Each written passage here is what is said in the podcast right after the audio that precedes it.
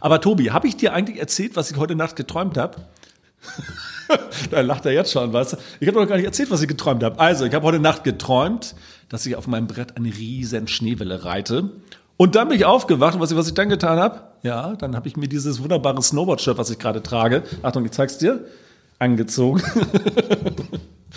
und dann dachte ich mir, jetzt bin ich total gut vorbereitet für unseren Podcast heute.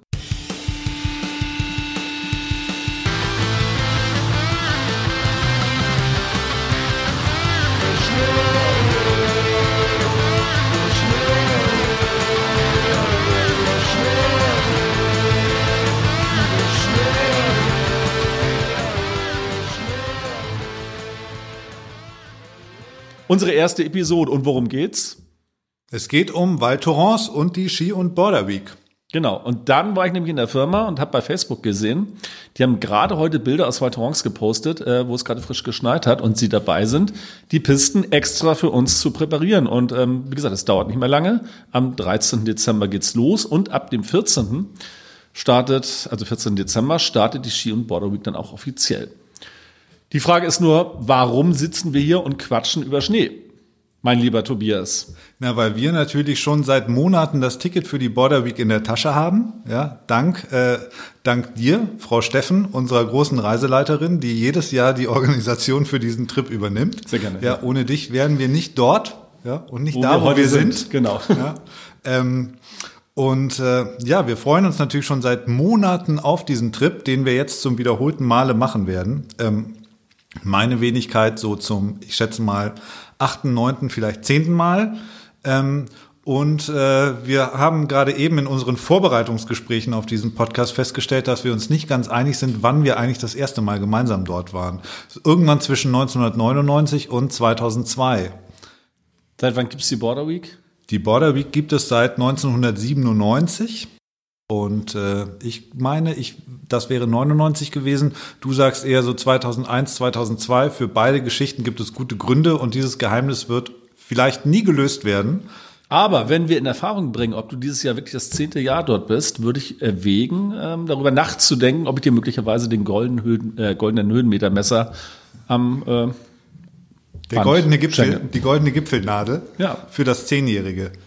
Da müssten wir mal das CRM-Programm von äh, E&P-Reisen anzapfen und gucken, ähm, wann ich das erste Mal da war. Ach, das finden die bestimmt für uns raus. Ich glaube auch. Seit wann äh, fährst du denn eigentlich Snowboard, Tobi? Ähm, das kann ich ziemlich genau äh, eingrenzen auf so irgendwas rund um meinen 18. Geburtstag. Also ich habe relativ spät damit angefangen, ähm, weil ich vorher immer Ski gefahren bin. Ähm, ich komme aus dem Allgäu eigentlich, lebe jetzt seit langer Zeit schon in Hamburg. Ähm, und im Allgäu ist das so, sobald man sicher steht, ja, dann wird man praktisch auch auf Skier gestellt. Und äh, ich glaube, so mit drei oder so werde ich angefangen haben, Ski zu fahren. Ähm, war aber nie besonders gut, weil das war damals noch die Zeit, in der man, äh, in der die Skier immer länger geworden sind. Und ähm, je länger die Skier waren, desto cooler war man natürlich auch so als als Typ. Ja? Je länger, desto besser. Ähm, und der letzte Ski, den ich mir damals noch gekauft habe, den habe ich sogar noch, weil der praktisch unbenutzt ist, ähm, war der Völkel P10 Riesenslalom in 2,2 Meter zwei oder vielleicht sogar 2,4 Meter. Vier.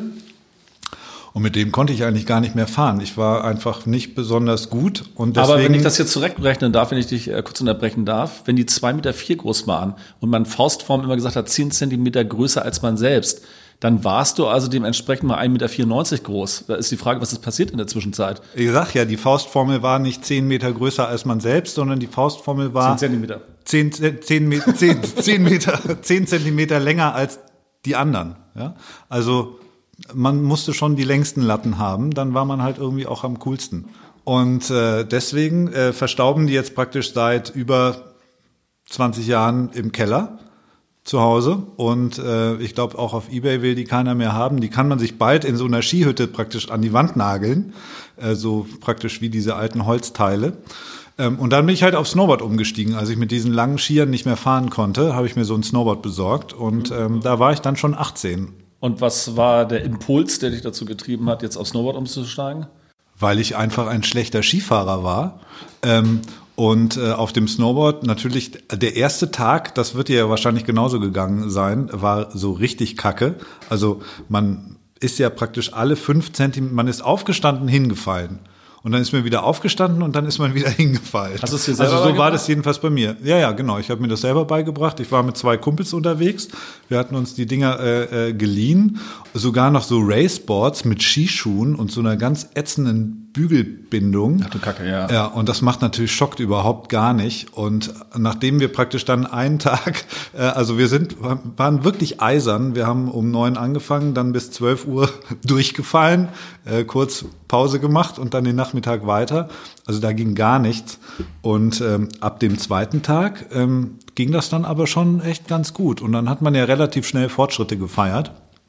Und nach einer Woche sah das ja schon irgendwie ganz einigermaßen aus. Also ich fand einfach Snowboardfahren so wesentlich äh, einfacher zu lernen und, äh, und dementsprechend hatte ich auch viel mehr Spaß an diesem, an dem einen Brett als an den zweien und bin dann dabei geblieben. Und seit ich jetzt vor drei Jahren meinen eigenen Kindern das Skifahren beibringe äh, und keine Lust habe, mit dem Snowboard an den Füßen durchs Märchenland zu hoppeln, ähm, stehe ich auch zum ersten Mal wieder auf Skiern. Aber bis dahin bin ich eigentlich jetzt immer nur Snowboard gefahren. Ich glaube, das Skifahren von heute ist auch tatsächlich mit dem von damals ja nicht mehr so richtig vergleichbar. Also mit Carving-Skiern macht es dann doch noch mal ein bisschen mehr Spaß. Ich habe mir irgendwann mal wieder, also ich, bei mir war es so ähnlich, ich habe auch tatsächlich mit 19 angefangen, äh, auf Snowboard umzusteigen. Habe mit drei angefangen, äh, Ski zu fahren, hatte dann, weil ich ja Hamburger bin, immer diese Hamburger Skiferien, wo wir dann wirklich jedes Jahr immer zwei Wochen Skifahren waren. Äh, jedes Jahr Flachau, jedes Jahr Skischule. Also ich war dann auch tatsächlich irgendwann auch recht gut.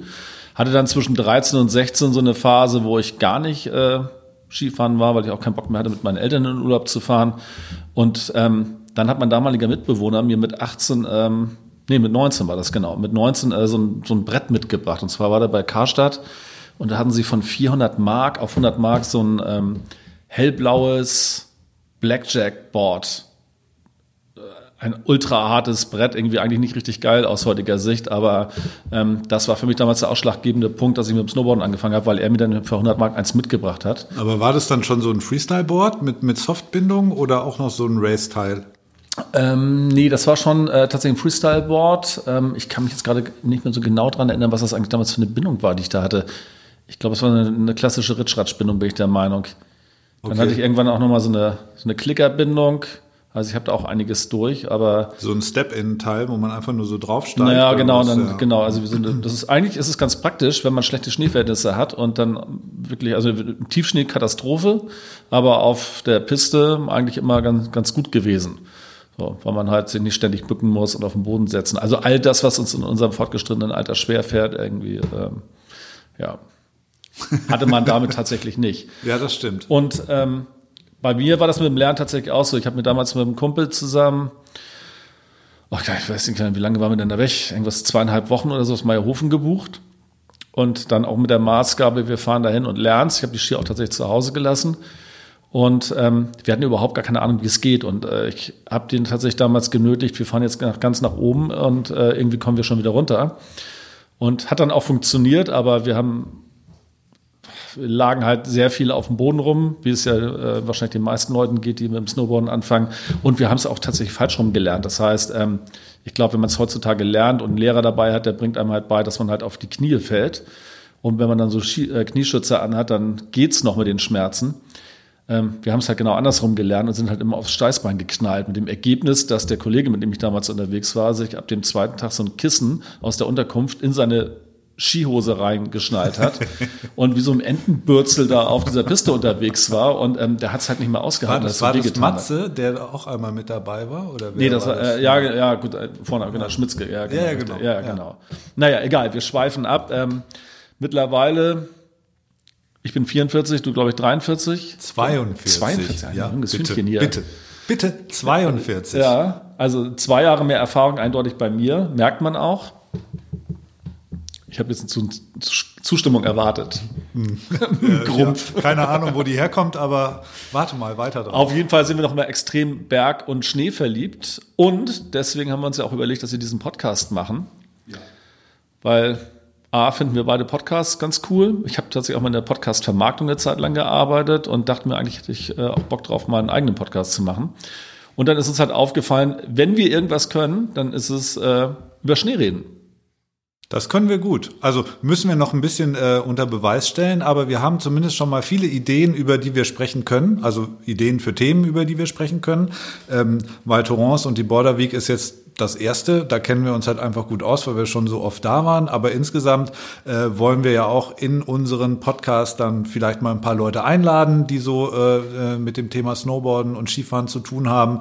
Ähm, aber ich glaube, es gibt ganz, ganz viele Themen rund um Schnee, um Skifahren, um Snowboarden, um Berge.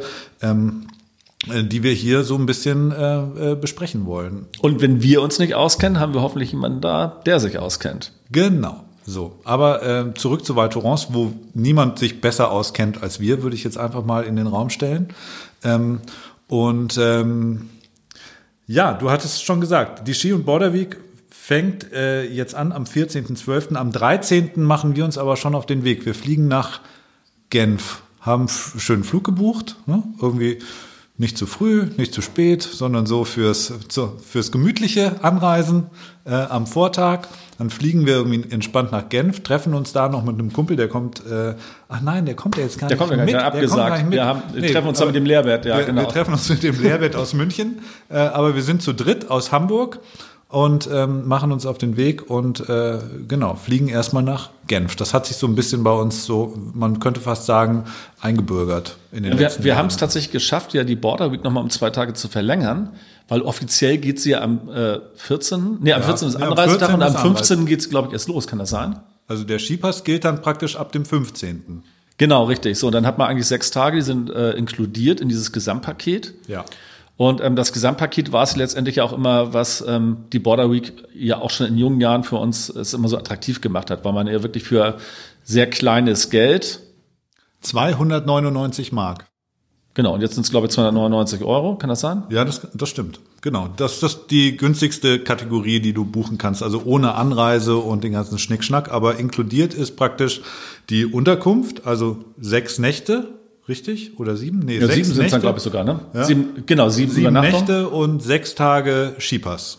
Das ist praktisch das Bundle, das du für diese 299 Euro bekommst. Plus Eintritt in alle Bars und äh, die Hüttenparty am Montag oben auf dem Berg. Stimmt. Und früher waren auch noch richtig geile Konzerte mit dabei. Ne? Es gibt in Val Thorens dieses Centre Sportif mit Turnhalle und Schwimmbad und Tischtennisplatte und so weiter. Und da waren immer richtig große Acts. Und das war auch mit im Preis inbegriffen sozusagen. Ne? Wen haben wir? Also die Fantas haben da gespielt, äh, Sportfreunde Stiller waren da am Start, äh, äh, Ferris MC haben wir da gesehen. Die Elke nicht zu vergessen. Die Elke, natürlich, ja. Ferris MC, äh, ja. Warst du damals da, als er gespielt hat? Ja. Ich kenne das nur aus Erzählung. Äh, und äh, es war wohl so, dass Ferris damals ja noch den Spitznamen Fertig MC hatte und dem auch alle Ehre gemacht hat. Und zwar stand er wohl vorne auf der Bühne und ist tatsächlich im äh, Brausebrand beziehungsweise eher mit etwas Dope im Hirn die Bühne runtergefallen mit so einem Putzelbaum und lag dann unten im Schnee und hat weitergesungen. das weiß ich nicht mehr äh, genau. Also ich kann mich an das Konzert jetzt so genau nicht erinnern. Ich weiß, dass wir ihn dort gesehen haben und er kann nicht in den Schnee gefallen sein, weil es war tatsächlich in dieser komischen, miefigen Turnhalle dieses Konzert auch von Ferris. Ach so, okay. Da, wo diese ganzen Trampoline aufgebaut sind, das wird ja alles leergeräumt oder wurde damals leergeräumt für diese Main Acts der Border Week. Genau, da kann ich mir auch noch Da war das Konzert. Genau, genau, aber die hatten auch äh, parallel zu der äh, Veranstaltung in dieser Turnhalle, auch unten immer noch an dem, da wo jetzt diese Skischulen sind und sowas, da hatten sie eine Zeit lang auch immer noch eine kleine Bühne aufgebaut, wo dann auch immer noch Acts gespielt haben. Draußen. Draußen. Ja, ja, genau. genau. Das stimmt. Ja. Und das war allerdings meistens so, wenn dann dieses Konzert dann halt auch erst um neun oder sowas losging, dann war es auch einfach viel zu kalt. Also richtig Stimmung ist ja eh nie aufgekommen. Und mittlerweile ist es ja tatsächlich auch so, ähm, dass es ja gerne zum Après-Ski dann so gegen 16, 17 Uhr auf dem Place de Caron heißt das Ding, glaube ich, mhm. oben, ähm, also im, im äh, Center von äh, Val Thorens, wo sich alle Leute treffen, dann ja auch immer noch den einen oder anderen Eck gibt, der dort auftritt, aber das ist dann tatsächlich eher so Après-Ski-mäßig für eine Stunde und dann haben alle schon Leute schon mal den ersten Drink in der Hand und genau, wir waren bei der Anreise und zwar sind wir damals, ähm, als wir noch jung und unverbraucht waren, äh, haben wir es tatsächlich noch geschafft, entweder mit dem Bus anzureisen, da waren wir ab Hamburg dann schon gut 20 Stunden unterwegs. Wir sind auch schon beim Auto angereist, da haben wir uns dann in 15 Stunden gepackt ab Hamburg, aber nichtsdestotrotz ist es halt eine monster anstrengende An- und Abreise. Also die Anreise geht ja immer noch, wenn man sich darauf freut. Die Abreise fand ich schon immer ein bisschen hart, wenn man jetzt eine Woche Border Week in den Knochen stecken hat und dann nur mal so lange im Auto sitzt. Aber auch das geht natürlich. Ich finde damals, als man halt dann irgendwie 20 war, ging das ja einigermaßen gut. Also da strengt das ja nicht an. Da ist man ja, Fand ich auch. also hat man Ja. sich ja eigentlich drum gerissen, irgendwie gestresst. 15 Stunden Auto fahren, war ja irgendwie schon ganz cool. Noch schnell ein Mixtape fertig gemacht für die Fahrt, ja, das war ja auch ganz wichtig. Und, äh, und dann ab nach Val Thorens. Vorher noch bei Aldi irgendwie den Koffer voll gemacht mit äh, Getränken und Essen und allem, was man so braucht, weil das ist natürlich so das erste Learning, dass man, dass man äh, nach dem ersten Val Thorens Besuch äh, zieht. Ähm, besser vorher im Tal einkaufen und nicht oben auf dem Berg. Denn oben am Berg kostet Schnittlauch, wie wir es gelernt haben, zehn Halme, geschätzte fünf Euro. Das, Schnittlauch, äh, das, das grüne, grüne Gold. Gold. der Franzosen. Ja. Ja, also das, das zu vergessen tut richtig weh im Geldbeutel.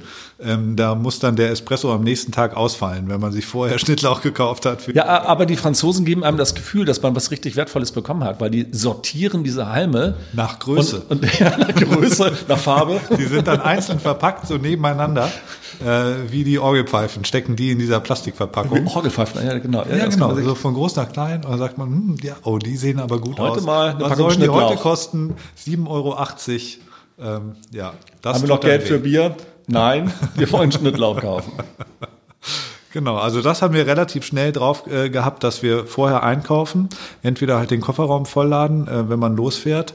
Ähm, mittlerweile fahren wir immer nach Albertville zum Hypermarché. Genau, eigentlich hat sich gar nichts geändert, nur dass wir halt später einkaufen. Und dieser Hypermarché in Albertville halt, ist halt auch echt geil, das muss man halt dazu sagen. Also es ist der beste Supermarkt, den ich kenne.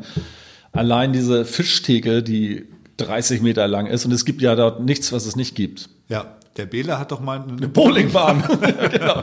eine Bowlingbahn Man kann selbst Bowlingbahn in diesem Supermarkt kaufen. Ähm, das ist schon, schon ganz cool.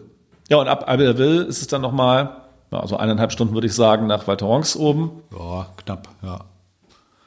Also von Albertville sind es, glaube ich, nur noch 60 Kilometer oder so. Aber die geht's halt dann steil bergauf, irgendwie immer schön Kurve links, Kurve rechts. Ähm, das dauert dann eine Weile. Ähm, insgesamt sind wir vom Flughafen in Genf, würde ich sagen, zweieinhalb Stunden oder so unterwegs, anderthalb nach Albertville und dann noch mal eine Stunde nach oben. Ne? So jetzt Ja, so mal grob. ganz grob. Ja.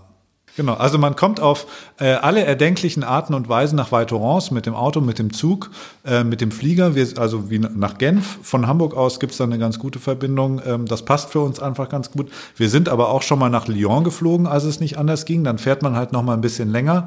Und nach Grenoble sind wir auch einmal geflogen, aber die Verbindung gibt's nicht mehr. Nee, das war nur ein Jahr, glaube ich. Ja. Hat sich irgendwie nicht Genau. rentiert. Das hat sich nicht rentiert und dieser Flughafen von Grenoble war auch verdammt schwer zu finden. Ich erinnere mich da an die Abreise, als wir Ja. nur noch äh, äh, den Schlüssel wir mit dem vom Mietwagen, über die Mietwagen Verkehrsinsel gesprungen sind und mit Tempo 190 Genau. durch diese Baustelle geheizt sind und es tatsächlich geschafft haben. Und dann kam ich an bei dieser äh, Sicherheitskontrolle und dann wollten die Fucker meine Snowboardschuhe nicht mitnehmen. Ich dachte, die drehen durch, irgendwie, die habe ich mir gerade gekauft.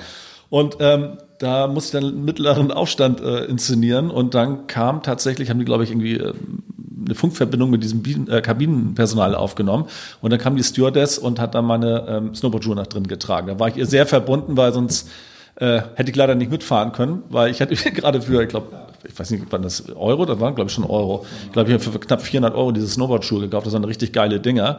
Und naja, dann sollten die nicht mit. Und Ich das Problem wäre aber noch, dass, gewesen, dass du die wie dein Augapfel gehütet hast, weil das war praktisch dein Handgepäck, war so ein, so ein, so ein Schuhbeutel. Du hattest nur diesen Schuhbeutel dabei praktisch. Dein Koffer war ja aufgegeben oder so und du hattest als Handgepäck. Ich hatte gar diesen- nichts mehr, genau. Du hattest diesen Schuhbeutel in der Hand und da war, glaube ich, dann noch irgendwie, da waren halt deine Boots drin. ich meine, letztendlich war es natürlich auch ganz gut, äh, Wieso sich da einfach durchzusetzen, weil die hätten ja überhaupt gar keinen Bock drauf gehabt, irgendwie diesen Flieger wieder auszuladen. Das muss man dabei ja auch mal bedenken. Im Zweifel beugen sie sich lieber dem Wunsch des Kunden, wenn auch äh, mit Zähneknirschen, aber war dann okay. Ja, genau. So, wir sind nur noch nicht, äh, also direkt nach Val Thorens geflogen. Das geht nämlich auch. Ja, das geht nicht, aber Also ähm, nach äh, Courchevel. Genau, also genau. In dem Trois Vallées, in diesem Skigebiet, gibt es nämlich auch einen Flughafen und der kommt auch in einem dieser James Bond-Filme vor. Ich glaube, der Morgen stirbt nie, wenn ich mich recht entsinne. Da springt er so dem Flugzeug hinterher, ne? Das hebt irgendwie ab und dann geht so eine Klippe runter und er springt dann irgendwie Also der, diesem der, Flugzeug hinterher und im Fallen klettert er rein und äh, reißt die Maschine wieder hoch. sowas. James Bond halt. Und, und dieser Flughafen hat es auch wirklich in sich. Also man muss, glaube ich, als Pilot äh, fliegt man über diese Bergkuppel und muss direkt danach dann auch schon im äh, Sturzflug nach unten gehen, um überhaupt diese Mini-Landefläche äh, mitzunehmen. Und ich habe gerade neulich äh, gelesen, dass da jemand mit seinem Learjet wohl hinten gegen so einen Schneeberg irgendwie gegengeknallt ist. Und ähm, dann wird es halt schnell mal teuer. Aber ich glaube, die meisten Leute, die mit dem Learjet anreisen, die können es verschmerzen. Aber das ist halt so, wie wenn du beim Einparken irgendjemanden anditscht. genau, ja, so für, Scheiße. Und naja. so ist es halt in der Liga halt auch so, boah, ja, gut, dann, ne? Nehmen Also- wir halt den anderen. Und ähm, die haben da, glaube ich, auch verhältnismäßig viel Hollywood-Prominenz, die dann halt äh, ihren Skiurlaub dann in Courchevel verbringen. Und ähm, da ist die Anreise per Learjet natürlich ganz angenehm. Und man fährt ja tatsächlich mit seinem Snowboard dann oder mit seinen Skiern halt tatsächlich auch an dieser Landebahn dran vorbei. Bevor man sich unten im Tal dann äh, einen Espresso für 10 Euro gönnt. Ja, da ist auch richtig was los. Also jedes Mal, wenn wir da sind, landen da und starten ja da die Maschinen. Das ist ja nicht so, als wäre das nur einmal die Woche, sondern da ist ja, da fährst du vorbei und dann landet so einer. Und man fragt sich, wer da aussteigt. Ne? Sebastian Vettel oder Brad Pitt oder wer auch immer. Oder halt die Leute, die keiner kennt. Oder wir irgendwann. Ja, was haben 50.000 Euro braucht man, ne? Oder so ein Charter-Ding, Hamburg, Courchevel. Also erzählt all euren Freunden von diesem Podcast, damit wir so viel Werbeumsätze machen, dass wir uns diesen fucking Learjet leisten können. Also das wäre uns schon sehr wichtig. Aber wir würden euch natürlich danach auch erzählen, wie es war. Also insofern ist es eine klassische Win-Win-Situation. Da würden wir uns bereit erklären, ähm, diese Reise zu dokumentieren. Ja. Okay, erklärt es, das setzen wir auf unsere Liste. Genau, was mir noch gerade einfällt, äh, wenn man keine Lust hat, sich äh, einen Mietwagen zu nehmen am Flughafen, kann man auch, das haben wir auch schon mal gemacht, ähm, da war unser Tontechniker hier, damals, äh, ich hatte meine Kreditkarte ausgereizt, da ging gar nichts mehr, weil ich gerade irgendwie einen Schrank oder sowas gekauft hatte. Und unser Tontechniker hier, mit dem ich auch das erste Mal damals, äh, mit, als wir im Urlaub waren, halt tatsächlich in Weiterhorns bei der Waterweek waren, der hatte nämlich keine Kreditkarte und wollte dann mit viel Gelaberei den Mietwagenverleiher ähm, davon überzeugen, Bargeld zu hinterlegen, was der natürlich konsequent abgelehnt hat. Ähm, was dann darin mündete, dass wir keinen Mietwagen bekommen haben und wir dann mit einem Busdienst gefahren sind, der halt alle äh, Wintersportreisenden vom Flughafen in die verschiedenen Skigebiete fährt. Und zwar ist das ein großer Reisebus, der da losfährt. Der fährt dann nach äh, Moutier? Moutier und im Moutier wird dann umgeladen in so kleinere VW-Busse und ähm, dann wird man halt direkt in das Resort seiner Wahl gefahren, genau. Genau. Also die erste Abfahrt ist ja Val Thorens, die zweite Abfahrt ist dann so Val d'Isère und diese ganzen Geschichten. Ne? Das ist ja alles da. Tenier ist dann auch um die Ecke. Tenier, genau, La Plagne und so. Das ist alles so ein, ein Ding. Genau, so, und dann kommt man ja oben ähm, in Val Thorens an und ähm, checkt dann in der Regel, äh, wo ist das nochmal, an diesem Horn, glaube ich, da gibt's dann halt so eine Niederlassung, oder nicht eine Niederlassung, aber so ein, so ein Büro, so ein temporäres Büro, was äh, EMP-Reisen dort dann ähm, während der Border Week am Start hat und dort holt man dann seinen Skipass ab und seine Reiseunterlagen und alles, was man so braucht. Checkt dann in die Unterkunft seiner Wahl ein und ähm, die, ja, die erste Unterkunft, die wir damals hatten, das war tatsächlich ja noch so eine totale Bretterbude. Das war eigentlich eher auf eine Person ausgelegt, wenn man es genau nimmt und da haben sie dann halt fünf Leute reingequetscht. Zwei Zimmer, wenn man reinkommt, kleiner Raum, in dem drei Leute in so einem Etagenbett geschlafen haben und zwei Leute so einem ausziehbaren Schlafsofa im äh, im Wohnzimmer. Wohnzimmer, ja, ja. Und da ist aber trotzdem ja alles dabei. Man hat eine kleine Badewanne mit dabei. Ähm, es gibt sogar ein Scheißhaus, ja. Also auch äh, da muss man nicht auf den Gang gehen. Und ähm, äh, eine Küchenzeile, alles voll ausgestattet. Also alles, was man braucht Also, eigentlich. auch Also, auf beengtem Raum kann man eine ganz gute Zeit verbringen. Und Nee, das da ist dann man nicht- tatsächlich diese 300-Euro-Variante, die wir eben schon mal kurz angerissen haben. Da kann man nicht meckern. Also ähm, vor allem, es ist ja immer so, es ist ja immer so gut, wie man sich selber macht. Ja? Und wir haben es natürlich äh, uns richtig äh, gediegen äh, angedeihen lassen. Ähm, du hattest irgendwie hier alles, was man braucht, um ein schönes Zürcher geschnetzeltes an. ich hatte einen Pürierstab dabei, wenn du es genau wissen möchtest. Dein also kulinarisch waren wir sehr, sehr weit vorne damals. Sehr weit vorne, genau. Wir hatten es ja vorhin schon mal so im Zimmer nebenan, die äh, äh, Miracoli Spaghetti mit Tomatensauce und bei uns gab es das Drei-Gänge-Menü. Gekocht auf einer Platte und in einem Topf. Zürcher geschnetzeltes, Kartoffelklöße und Blaukraut, wenn ich Und mich richtig Schnittlauch für erinnere. 50 Euro. Schnittlauch nicht zu vergessen. Konnten wir uns das damals schon leisten. Nein, damals kein Schnittlauch. Nee, damals mussten wir uns noch über Wasser halten mit äh, Wir hatten ja nichts, nicht mal anderen, Schnittlauch. bei anderen einzecken und so. Ja. Ja. Und sich dann satt essen. Gut, ähm, ja, Jetzt mittlerweile sind wir sind wir in der Super Deluxe, VIP, weiß der Geil was äh, Variante angekommen. Dazwischen gibt's noch drei andere Kategorien. Ja. Aber jetzt ist tatsächlich so schon seit ein paar Jahren, dass wir irgendwie halt auch Bock auf ein bisschen Komfort haben. Ähm, haben dann in der Regel halt auch mal so einen kleinen Kamin mit dabei. Es gibt, glaube ich, bei den großen Unterkünften dann auch noch so einen Whirlpool mit auf dem Balkon. Also da, die können schon richtig was, die, die Also in dieser aller, allergünstigsten Kategorie hast du jetzt, glaube ich, auch nicht unbedingt ein Schwimmbad im Haus oder so. Ne? Das ist da, glaube ich, nicht mit dabei. Aber wenn du halt dann so die nächste oder übernächste Kategorie ist in der Regel ja ein Schwimmbad im Haus oder so ein Wellnessbereich, den du dann nutzen kannst. Und in dieser Super Deluxe VIP-Kategorie steht dann so ein Jacuzzi auf dem Balkon. Den haben wir aber dieses Mal nicht, weil wir, glaube ich, es nur bei Sechser- oder Achter-Apartments gibt und wir sind ja dieses Mal nur zu dritt. Und jetzt so fünf Leerbetten zu zahlen, wäre jetzt wirklich ein bisschen dekadent. No, Aber ja. naja, könnte man drüber nachdenken. Für nächstes Jahr, genau. Nächstes Und wichtiger Jahr. Hinweis beim Wellnessbereich, niemals ohne Höschen in die Sauna. Das mögen die Franzosen gar nicht. Nein, das sind Textilsaunen. Man, genau, da wird man schnell des Raumes verwiesen. Das stimmt. Mit wehender Banane aus der Sauna geworfen. Ich erinnere mich an diesen, an den einen Trip, als wir auf dem Weg zurück, weil wir dachten, wir sind besonders schlau und hängen noch einen Tag dran, äh, weil auch der Rückflug aus Genf anders war, sind wir doch noch nach Chamonix gefahren. Von Val Thorens nach Chamonix, haben da eine Nacht gepennt und Ach wollten dann Badehosennummer. am Mont Blanc Snowboard fahren, bis wir dann gemerkt haben, dass es am Mont Blanc gar keinen Lift gibt. Sondern äh, wir waren dann irgendwo anders fahren und das war so ein bisschen enttäuschend. Das haben dann gut. gesagt, wir verbringen den Tag einfach noch im Schwimmbad ähm, bevor wir dann zurückfliegen. Und da hing doch, kannst du dich erinnern, an der Kasse so ein Dieses Schild. Schild. mit einem etwas blassen Typen in so äh, mit kleiner Plauze ähm, in so Boardshorts durchgestrichen. No, das wollen wir hier nicht sehen. Und darunter ein Bild von so einem braun äh, von so einem braun gebrannten äh, äh, fitten Athletentypen in so einer Speedo. Und das äh, wollten anscheinend die Angestellten dieses Schwimmbads äh, bevorzugt haben. Und äh, Und wer wurde dann aus dem Verkehr gezogen? genau. Das, ja, das Du. war wohl ich, weil ich mir dachte, also das Schwimmbad war ja auch total leer. Ne? Wir kamen da an und es war praktisch niemand da. Und ich dachte mir, gut, also hä, verstehe ich nicht ganz, was soll das? Und es war dann ja auch augenscheinlich keiner da. Und Ja, dann ja, genau, aber ja zwischen so zwei, äh, was war das, der Übergang, glaube ich, von der Umkleidekabine zur Dusche. Ja. Da saß doch in diesem kleinen Minischlauch an der Seite, Da saß da diese zwei- Oma. Ja, da saß so eine Oma unten in der Kabine und hat mich da irgendwie zurückgeschickt. Mit Recht.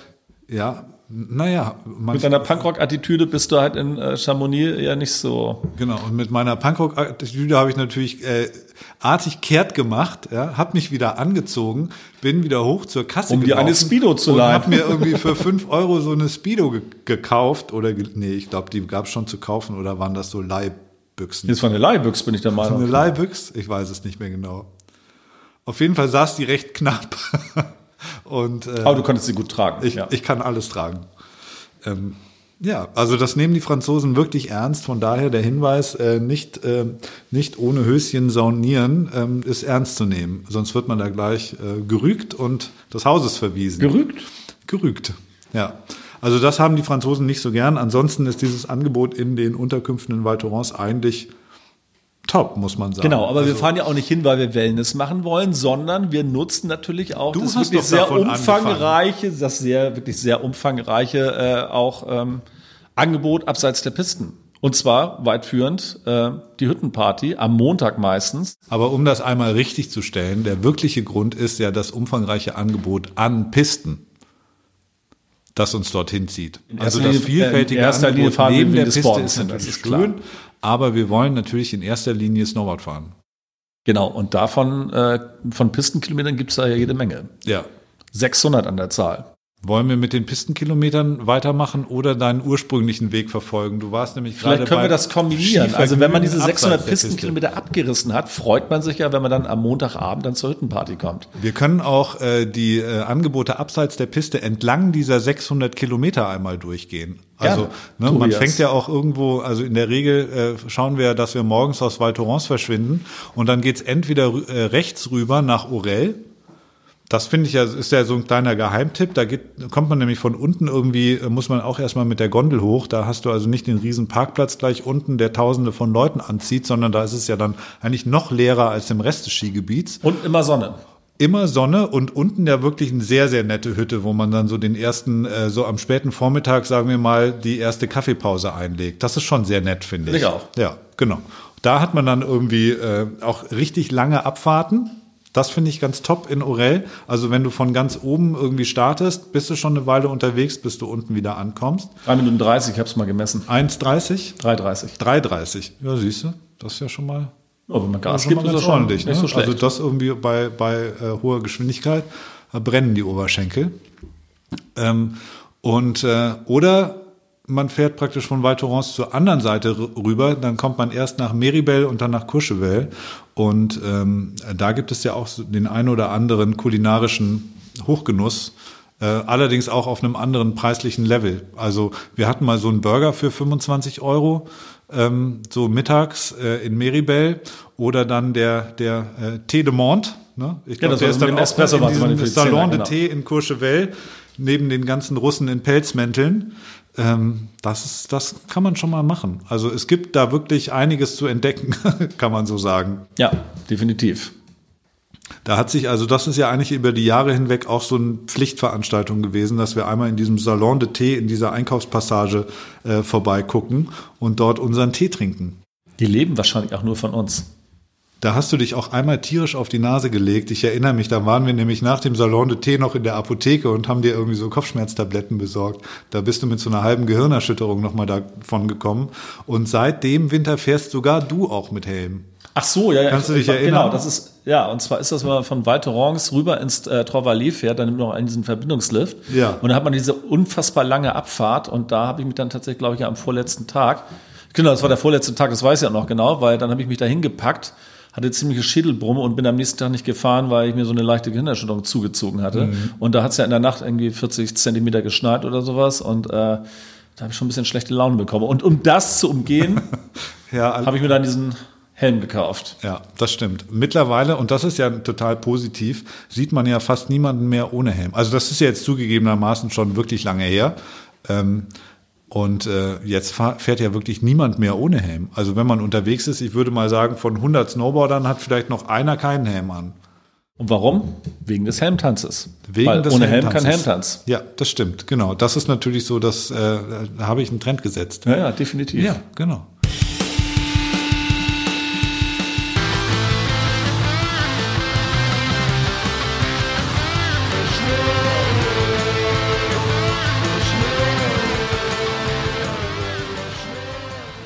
Gut, ähm, wo waren wir stehen geblieben? Ach ja, genau, Pistenkilometer und diesem wunderschönen Skigebiet, wo einem auf jeden Fall nicht langweilig wird, weil man kann auch in diesen sechs Tagen oder in unserem Fall jetzt acht dieses Jahr, ähm, findet man jeden Tag eigentlich nochmal eine neue Ecke, wo man vielleicht möglicherweise noch nicht gefahren ist und äh, bleibt dann ja auch gerne mal an dem einen oder anderen Lift hängen, weil das ist echt ein tolles Gebiet. Total. Also was ich halt mega finde, ist, dass du zu der Zeit, also wenn die Border Week ist, gibt es ja auch in dem Angebot von, von E&P-Reisen so, äh, dann bauen die so einen kleinen Funpark auf, wo auch irgendwelche Coaches dir dann zeigen, wie man da irgendwelche Tricks machen kann und über die Kicker und über die Boxen springt und so weiter.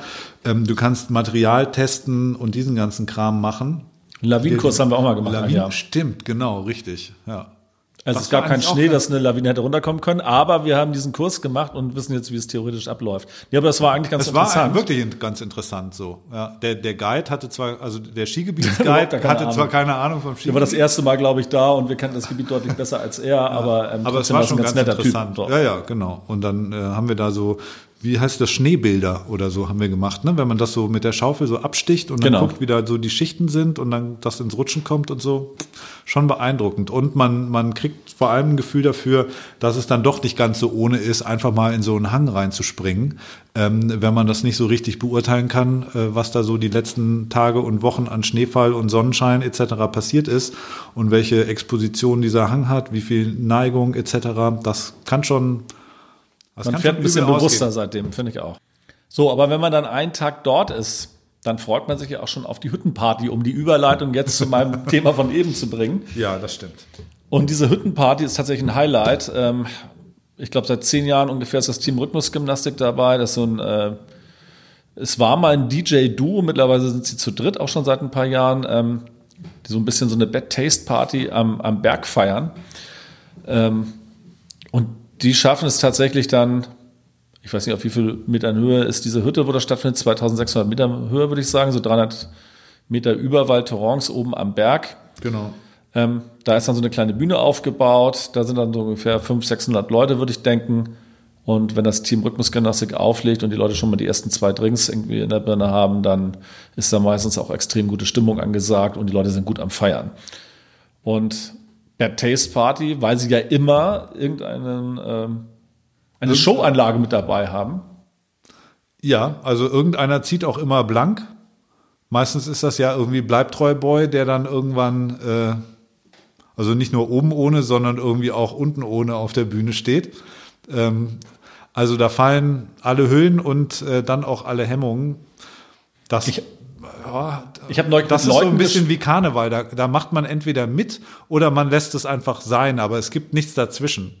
Ich habe neulich mit Leuten äh, gesprochen, äh, mit denen ich zusammenarbeite, ähm, die früher mit äh, denen studiert haben. Und äh, Bleibtreu Boy war tatsächlich auch damals zur Studienzeit spätestens um zwölf auf jeder Party nackt. Also er ist diesem äh, Motto treu geblieben und ähm, na, das macht schon richtig Spaß irgendwie. Äh, wir hatten ein Jahr dabei, da hatten sie dieses Roxanne-Spiel. Ich glaube, das hat sich dann auch wie so ein Oh ja. roter Faden durch die ähm, äh, Team Rhythmusgymnastik-Geschichte gezogen. Und zwar ähm, wurden erst zwei Freiwillige gesucht, die sich dann auch gefunden haben. Das waren Kevin aus Saarbrücken und so ein anderer Vogel.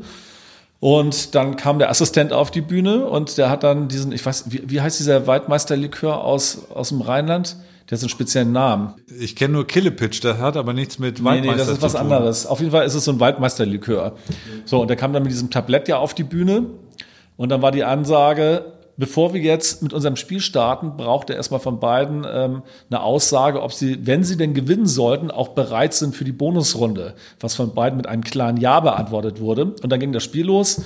Ähm, und zwar musste dann jeder dieser beiden Kandidaten bei jedem Mal Roxanne einen Schnaps trinken. Und dann Also die haben Roxanne von Police aufgelegt, ne? Genau. Ja. So, und wenn man das Lied so ein bisschen vor, vor Augen stimmt nicht, aber ähm, Vor Ohren. vor Ohren hat, dann ähm, spätestens beim Refrain ähm, tja, kommt schon der ein oder andere Schnaps zusammen. So, und der Kevin hatte dann irgendwann nach dem 14. Schnaps Schlucksperre und hatte noch drei weitere Schnäpse in der Hand und wurde dann mit lautem Hallo von der Bühne ähm, komplimentiert. Und der andere Kollege, der jetzt gewonnen hatte, ähm, dem winkte ja nun dieser riesen Hauptpreis, der angekündigt wurde, ähm, Whirlpool Party mit den heißen Bitches von E&P reisen, worauf die etwa etwas äh, spärlich aus der Wäsche guckten. Und dann war das das Spiel der Bonusrunde äh, Unterhosentausch mit Bleibtreu Boy. Oh Und ja. als sie dieses Spiel nur angekündigt haben, war der Typ bereits auf der Flucht. äh, Bleibtreu Boy stand unten ohne an seinem äh, Plattenpult und ähm, dann wurde der Typ aber aus der Menge gefischt und auf Händen wieder zurück auf die Bühne getragen. Und ja, irgendwann Ja, der hat er hatte natürlich nach 17 Waldmeister-Schnaps irgendwie äh, erhebliche Probleme, seine Unterhose loszuwerden. Äh, Bleibtreu Boy hat es souverän innerhalb von wenigen Sekunden geschafft. sich dieser zu entledigen, aber Genau, der andere hat hat sie dann, aber dann Tages an. ordentlich, also hatte, glaube ich, so ein Bein so leicht auf den Monitor am Bühnenrand gestellt und äh, mit wehender Banane dann gewartet, bis der andere sich endlich aus seiner Skihose gequält Und als das hat. Spiel beendet war, ist er auch direkt unten ohne geblieben. Das fand ich auch äh, Ja, der hat bezeichnend. dann einfach wieder platt, weiter Platten aufgelegt. Ne? Und dann haben wir doch später den äh, Kevin, da warst du, glaube ich, oben und ich bin dann mit dem Kollegen, mit dem wir da waren, auf Toilette gegangen und haben dann unten am Pissoir den Kevin getroffen und haben dann mit dem geschnackt und dann gingen wir so die Treppe hoch und dann meinte, hey Jungs, trinken wir einen Schnaps zusammen? Und ich dachte, ey, der Typ hat gerade 14, 14 Waldmeisterliköre getrunken und will jetzt Schnaps trinken. Also irgendwie Respekt. Haben wir dann auch getan und dann kamen wir ja an und ähm, dann war äh, große Freude angesagt, als du dann auch den Kevin endlich kennenlernen Endlich durftest. durfte ich ihn auch kennenlernen, ja.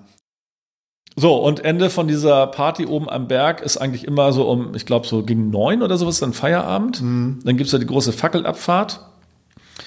Und wir hatten ein Jahr hatten wir einen dabei, der hat es nicht mehr richtig rum in seine Skier reingeschafft. Der hat die ganze Zeit versucht, die Skier falsch rum anzuziehen. Also die Leute dabei zu beobachten, wie sie von dieser Hütte aufbrechen, ist ja sowieso schon Unterhaltung genug. Alle mit Äh, fünf Atü auf der Leitung. Das ist schon. Und dann äh, kannst du dir eigentlich immer so am Pistenrand aus diesen Netzen raus äh, äh, äh, poolen. Da findet man immer, also ein bisschen Fang hat man da immer drin. Ja, immer da, wo Äh, Slow draufsteht, man soll langsam fahren, genau, dann landen dann die Besuchskis drin. Und ähm, Ja, bei dem Kollegen, der seine Skier nicht angekriegt hat, war es ja tatsächlich so, der ist dann Schuss den Berg runter. Also ist jetzt auch nicht so super steil, aber man kriegt schon ein bisschen Speed drauf. Ist dann unten angekommen, ist zum Stehen gekommen und ist dann umgekippt. Ja. Und dann hat er, glaube ich, irgendwie Besser diesen kleinen Berg, den wir hochgehen mussten, hat er, glaube ich, eine Stunde gebraucht, weil nichts mehr ging. Ja, das ist immer ein bisschen mies, wenn du dann in Val Thorens unten ankommst und dann musst du ja zu deiner Unterkunft dann nochmal hochstapfen. Also meistens da, wo wir im Oxalis gewohnt haben, das sind dann nur so, ich würde mal sagen 200 Meter, aber die dann so steil die Piste hoch, das tut schon schon weh. Ähm, ansonsten ähm, sind ja praktisch alle Unterkünfte tragen ja das Prädikat Ski in, Ski out. Also du kommst ja, ja eigentlich überall ran. Also jetzt auch so ganz normal am normalen Skitag, jetzt nicht abends um neun. Ähm, aber sozusagen aus der Haustür raus, Brett ran, ja, und los geht's. Und genauso auf dem Weg zurück kannst du dann direkt vor die, Ein vor die Tür vom Skikeller fahren und äh, abschnallen. Das ist schon sehr komfortabel. Ja, das ist richtig cool. Die Skipisten gehen dann auch so durch den Ort durch. Ne? Also in Val Thorens ist ja praktisch auch autofrei, bis auf den Tag der Anreise, wenn alle natürlich mit der Karre ans Hotel fahren, um auszuladen. Und dann gibt es natürlich dann da irgendwie auch eine Müllabfuhr und irgendwie eine Polizei und so weiter, die da fahren dürfen. Aber ansonsten fährst du ja praktisch oder gehst du zu Fuß oder fährst mit dem Brett oder auf Skiern da durch den Ort. Das ist ja super geil. Also du kannst auch direkt am äh, Pizzaladen oder am Geldautomaten oder am Supermarkt oder beim Bäcker ähm, halt direkt ranfahren, wenn, wenn sich der, wenn, wenn so ein Hüngerchen äh, kommt. Äh, schon ziemlich komfortabel. Finde ich auch. Und ich finde auch dadurch, dass dieser, äh, dieser Ort halt komplett autofrei ist, das macht es halt auch angenehm. Also das erste Mal, als ich da reingefahren bin, habe ich erstmal so einen leichten Kulturschock bekommen, weil ich äh, nicht wusste, ähm, dass man auf die Idee kommen kann, solche Riesenbauten mitten in die Berge zu zimmern. Ja. Und im Sommer ist es ja auch wirklich alles andere als schön dort, aber sobald da der erste Schnee liegt, ähm, ja, ich würde jetzt nicht nur sagen, dass man sich damit arrangiert hat, sondern es ist ja auch tatsächlich ganz, ganz cool dort. Auf jeden Fall. Also deswegen fahren wir jetzt auch schon so oft dorthin, ähm, und genießen das jedes Mal, weil das einfach mega schockt, weil das Laune macht und äh, ja, so vorsaisonmäßig einfach nicht viel los ist. Also um, den, um die Saison zu eröffnen, ist es genau das Richtige. Man sollte sich in der Tat, und das haben, das ist ja noch unsere Aufgabe, sich so ein bisschen in Form bringen, ne? Weil so jetzt so sieben Tage auf dem Brett, am Glas meinst du? Äh, sowohl am, ja, äh, na gut, das, da haben wir ja eigentlich da immer so eine gewisse Normalform haben wir da ja eigentlich immer. Ähm, aber ich meine jetzt so, dieses ganze, weißt du, Bücken, Bindung auf, Bindung zu. Wir sollten uns langsam nach so einem Eurojobber umgucken, der uns die Bindung auf und zu macht. Ist jetzt nicht so richtig PC-mäßig, aber ich würde es okay finden. Das wäre gar nicht schlecht. Ja. Und ähm, das hatte ich vorhin noch vergessen. Also dieses, diese 600 Kilometer Piste sind natürlich auch immer wieder garniert. Also es gibt natürlich irgendwie von der blauen bis zur schwarzen Piste alles. Ähm, zwei Sachen finde ich mega gut. Das eine ist, du hast tatsächlich die Möglichkeit, so von einem der höchsten Punkte, die es im Skigebiet gibt, bis und das äh, erfordert natürlich eine gewisse Schneelage, äh, bis nach Saint-Martin abzufahren. Das liegt, glaube ich, auf 1600 Meter oder so. Das haben wir auch einmal geschafft, als es richtig viel Schnee gab. Und dann stehst du halt einfach mal, ich würde mal sagen, 45 Minuten auf dem Brett, bis du von ganz oben bis ganz unten äh, ähm, durchgefahren bist. Das hat man sonst halt sonst nirgendwo. Ähm, und das andere ist, finde ich auch ziemlich gut, dadurch, dass die Border Week da ihre, ihre Side-Events hat an irgendwelchen Wettbewerben und äh, Veranstaltungen, hast du natürlich auch ganz viele präparierte Parks und solche Sachen. Also du kannst auch ab und zu mal so ein bisschen da in so einen Park reinfahren, dich da versuchen. Äh, irgendwo ist dann mal noch so eine Halfpipe offen, die man mal so mitnehmen kann. Nicht, dass wir das jetzt besonders gut könnten, ja, aber es macht natürlich irgendwie Spaß, da einmal so ein bisschen durchzufahren und hat da sehr viel Abwechslung im Skigebiet. Die normalen Pisten, irgendwelche Parks ähm, und natürlich auch abseits der Piste hier und da mal die Gelegenheit, Sicherheit vorausgesetzt, ähm, sich ein bisschen auszutoben. Ja, definitiv.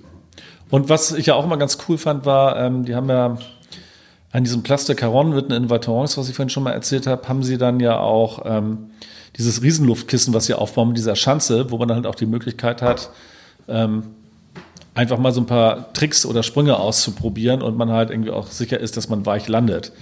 So, also ich bin jetzt mittlerweile auch aus dem Alter raus, wo ich Bock habe, ähm, mich komplett auf die Fresse zu packen und drei Monate nicht mehr arbeiten zu können, irgendwie so. äh, und da finde ich diese Luftkissen-Variante halt doch ganz, ganz cool. Also da kann man schöne Bilder machen. Vor allem, wenn man im Hintergrund das Bergpanorama hat Also wenn man posen möchte, schon, schon ganz gut. dann schon ganz gut, genau. Wenn man dann aber auch wissen will, wie die Landung aussieht, muss man es natürlich drauf haben. Genau. Und, ach so, was mir gerade noch einfällt beim Thema äh, Plastic Caron. Ähm, da ist doch dieser, dieser Zugang zu diesem Malaysia, zu dieser Diskothek, ja. wo das Team Rhythmusgymnastik auch immer noch einen zweiten Abend auflegt, wo wir auch schon die Turntable Rockers gesehen haben und Ja. verschiedene andere Acts. Ja. Und das Besondere an dieser äh, Location ist ja tatsächlich, es ist eine Mini-Hütte, die auf diesem Platz steht, wo Das sieht so aus wie so ein Bushäuschen eigentlich, genau, ne, da so. oben auf dem. Und dann geht man rein und dann ist da drin eigentlich nur so ein Security und dann geht man eine Treppe runter. Und unten offenbart sich dann so eine riesen Diskothek. Wo passen, wie viele Leute passen da rein? 2.000, 3.000 Leute, würde ich denken. Ja, würde ich auch sagen. Also schon, schon richtig groß. So, und ähm, da haben die dann meistens aber noch einen zweiten Tag aufgelegt. Da gab es zum Beispiel diese super Anekdote, als Bleibtreu-Boy irgendwann in so einem Tigertanga auf der Bühne Ei. stand und so eine, so eine Beule in seiner Hose hatte. Der hatte so einen Leopardentanga. das war ein sonst bisschen nichts. widerlich irgendwie so. Und dann kam da so ein Typ an, der die ganze Zeit vor ihm rumdanzte und dann hat er irgendwann dieses hart gekochte Ei aus seinem Tanga genommen, hat es dem Typen auf den Kopf gehauen, gepult und ihm dann im Ganzen in den Mund gedrückt. Also das war der Moment, wo ich dachte, mir wird schlecht irgendwie so. Aber das war schon, das war schon sehr, sehr großes Ich habe Entertainment. das äh, Team Rhythmusgymnastik auch einmal in Hamburg im Übel und Gefährlich gesehen. Da haben die auf der Bühne mit einer Spielzeugpuppe und einem Planschbecken eine Geburt simuliert. Ähm, und dann, äh, ja, das, also das ist schon wirklich gewöhnungsbedürftig. Aber große Unterhaltung, weil die nicht viel Wert legen äh, darauf, jetzt die neuesten Hits zu spielen, sondern halt einfach einen Kracher nach dem anderen raushauen. Immer so eine Minute anspielen, dann kommt das nächste ähm, von also äh, 70er, 80er, 90er, äh, 2000er und das Beste von heute. Ähm, aber eine wirklich sehr unterhaltsame, tanzbare ähm, äh, Ekstase-Mischung. Habe ich dir Ist für erzählt, jeden was dabei und alle drehen durch. Darum geht's eigentlich. habe ich dir mal erzählt, dass ich das Team Rhythmusgymnastik mal als DJs für meine Hochzeit damals angefragt habe? Und warum äh, sind sie nicht gekommen? Die haben nicht mal geantwortet. Und ich bin nachträglich betrachtet eigentlich ganz dankbar darüber, weil ich glaube, das hätte ganz gut nach hinten losgehen können. Ich weiß auch ehrlich gesagt nicht, was mich da geritten hat. Irgendwie so. Ähm, tja. Ja. Vielleicht, also Fluch und Segen wahrscheinlich gleichzeitig. Das könnte ich mir auch vorstellen. Ja, und dieses Jahr ähm, ist es zum Beispiel so, ich glaube, das gab es letztes Jahr auch schon, aber da waren wir nicht da. Ähm, ist jetzt auch das Bingolinchen mit dabei. Ähm, ich hatte neulich nur so ein Posting bei Facebook gesehen von wegen, ja, Bingolinchen mit Team Rhythmusgymnastik und äh, da gab es dann Tickets zu gewinnen. Und dann hab, sollte man ja seinen Bingo-Buddy da drin markieren. Dann habe ich dich ja markiert und dann habe Ja. ich ja tatsächlich diese Tickets gewonnen. Ja, wollte ich gerade sagen, die hast du doch gewonnen. Wir sind doch jetzt bei Bingolinchen am Start. genau. Und ich Was müssen wir denn da machen? Ich, ich habe mich da ne- früher vorher gar nicht so richtig mit auseinandergesetzt, was das eigentlich ist. Und jetzt habe ich herausgefunden, das gibt es wohl tatsächlich schon seit sechs oder sieben Jahren. Haben sie wohl halt auch viel tatsächlich so, die kommen ja aus Köln und machen da beim Karneval immer viel. Und ähm, da haben sie dieses Bingolinchen wohl schon öfter veranstaltet und es gibt einen Nackttisch. Und an diesem Nackttisch, ähm, ich weiß nicht, ob Bleibtreuboy da dran aussitzt, aber an diesem Nackttisch äh, sitzen dann halt so äh, Typen und irgendwelche Tanten und die werden halt mit Alkohol gefügig gemacht. Das heißt, irgendwie, wer an diesem Tisch nackt sitzt, kriegt halt Freigetränke den ganzen Abend. Also du weißt ungefähr, was auf uns zukommt. Ich habe ein bisschen Oh. Angst, wenn ich ehrlich bin. Aber man setzt sich freiwillig an diesen Tisch, zieht blank und kriegt dann umsonst zu trinken. Genau. Okay. Ich sitz ganz das freiwillig ja ganz zumindest noch überlegen. So, okay, und- bleib weit weg von diesem Tisch. Und, und der Kollege, äh, der die kennt, der meinte, ähm, es wäre eine sehr alkoholhaltige Veranstaltung, was mich jetzt nicht so wirklich überrascht hat. Aber diese, dieses Bingolinchen ist tatsächlich direkt am Dienstag. Also wir sind am Montag auf der Hüttenparty, könnten den Dienstag wahrscheinlich gebrauchen, um zu regenerieren, aber daraus wird nichts, weil es dann direkt weitergeht und wahrscheinlich sind wir am Mittwoch so dermaßen fertig. Aber spielt man Bingo oder was passiert eigentlich? Das dann? weiß ich ehrlich gesagt nicht genau, was da passiert, aber ähm, vielleicht ist es auch ganz gut, dass wir das noch nicht wissen. Lassen wir uns einfach überraschen. Ja. Genau. Wir, versuchen nicht weiter darüber nachzudenken oder zu recherchieren. Äh, wir lassen uns einfach darauf ein. Ja, und ähm, wenn man keinen Bock hat, zum Team Rhythmusgymnastik oder zum Bingolinchen zu gehen, dann gibt's ja noch diverse andere Sachen, die man da ganz gut machen kann. Es gibt eine Bowlingbahn und zwar dürfte das dann so die, ja, ob es jetzt die höchstgelegenste Bowlingbahn der Welt ist, weiß ich jetzt nicht irgendwie, aber auf jeden Fall hat diese Bowlingbahn, glaube ich, vier oder fünf Bahnen und ist mit Abstand die teuerste Bowlingbahn, auf der ich jemals war. Sie waren dann mal irgendwann zu zweit, waren auch schon äh, beide recht angeschossen und haben dann wirklich innerhalb von knapp zwei Stunden, ich glaube, knapp 200 Euro da ausgegeben. Also der kostet so ein- Bowlingspiel hat damals, glaube ich, 9 Euro gekostet. Und ähm, das ging dann halt ganz gut von der Hand. Und wenn man dabei ein paar Biere trinkt, dann Ja, so schnell, da kann man kaum gegen anverdienen. So, und was stimmt. gibt's noch? Es gibt noch eine, ähm, da hatten sie doch immer diese, ähm, Es dieses gibt Autorennen, dieses auf, Autorennen auf, Eis, Schnee. genau. Genau, da fährt man, sitzt man dann im Sessellift und dann denkt man sich, was rührt da so? Und dann äh, äh, fahren unter einem da diese Rennwagen mit irgendwelchen Einem Spikes oder so, mit einem Affenzahn, so einen Schneeparcours lang. Ähm, rundet das Bild von dieser ökologisch sinnvollen Veranstaltung noch mal ein bisschen ab. Ich bin aber Dann mitgefahren. drückt man mal beide Augen zu und du fährst sogar auch noch mit. Na, Ich bin aber prima. mitgefahren, genau. Und zwar war das, glaube ich, vom BMW, bin ich der Meinung. Das war äh, auch ein Partner in dem Jahr ähm, von der Border Week. Und ähm, da hatten wir so einen Tag, da waren viele Lifte geschlossen, weil schlechtes Wetter war. Und da dachte ich, komm, dann lass uns doch mal runtergehen und mal gucken, ähm, wie viele Leute da sind. Und da war aber gar nichts los, also wusste scheinbar gar keiner.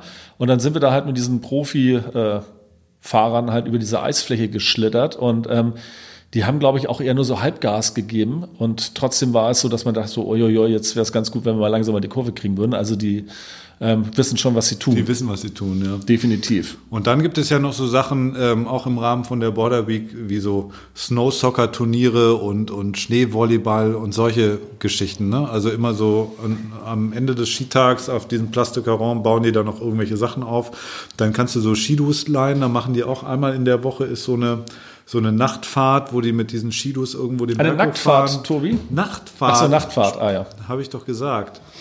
Ähm, den Berg hochfahren mit irgendwelchen Fackeln dann auch wieder runter. Ich glaube, das macht wahrscheinlich auch ziemlich Laune. Haben wir auch noch nie gemacht. Wollten wir eigentlich jedes Mal, aber haben uns dann doch anders entschieden. Was, wenn wir einmal das Brett abgeschnallt haben und äh, Sofakontakt aufgenommen haben, kommt man ja nur noch schwer wieder hoch. Das stimmt. Und ähm, wir haben ja so ein, so ein Gesellschaftsspiel weiterentwickelt. Und zwar haben wir aus Monopoly Schnapsopoli gemacht. Auch ein wunderbares Spiel für diese Woche. Ja, das stimmt.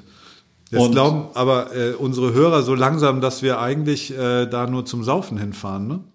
Und das stimmt ja eigentlich gar nicht, weil wir ja das Ziel haben, jeden Tag mindestens 10.000 Höhenmeter abzureißen. Und wir auch mal überlegt haben, den Podcast eigentlich auch 10K zu nennen, weil die 10.000 Höhenmeter bei uns schon ähm, ja, ziemlich fett auf der Agenda stehen. Jeden, Also wenn wir die jedenfalls nicht er, äh, erreichen, dann ist schlechte Laune angesagt. Also dann hast zumindest du irgendwie richtig schlechte Laune und äh, die überträgt sich dann oft auf die ganze das, Gruppe. das Leben hat keinen Sinn mehr. Wir haben die 10.000 Höhenmeter nicht geschafft. Nee.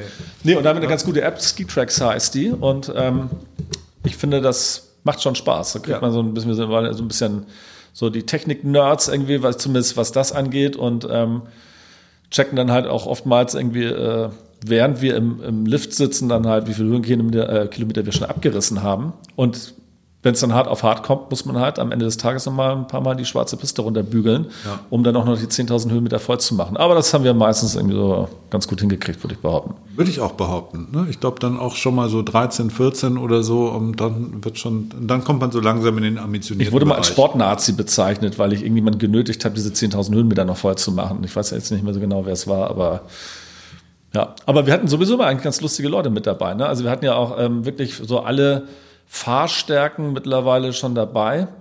Ja. Ähm, manche, die sich total übernommen haben, meinen sie, ja, super Snowboarder und dann sind die die ersten zwei Kurven gefahren und dachte mir, ai, ai, ai, ai, ai, also das, wir machen hier, Genau. glaube ich, Bis- mindestens eine zweite Gruppe auf. Bis heute Abend dann.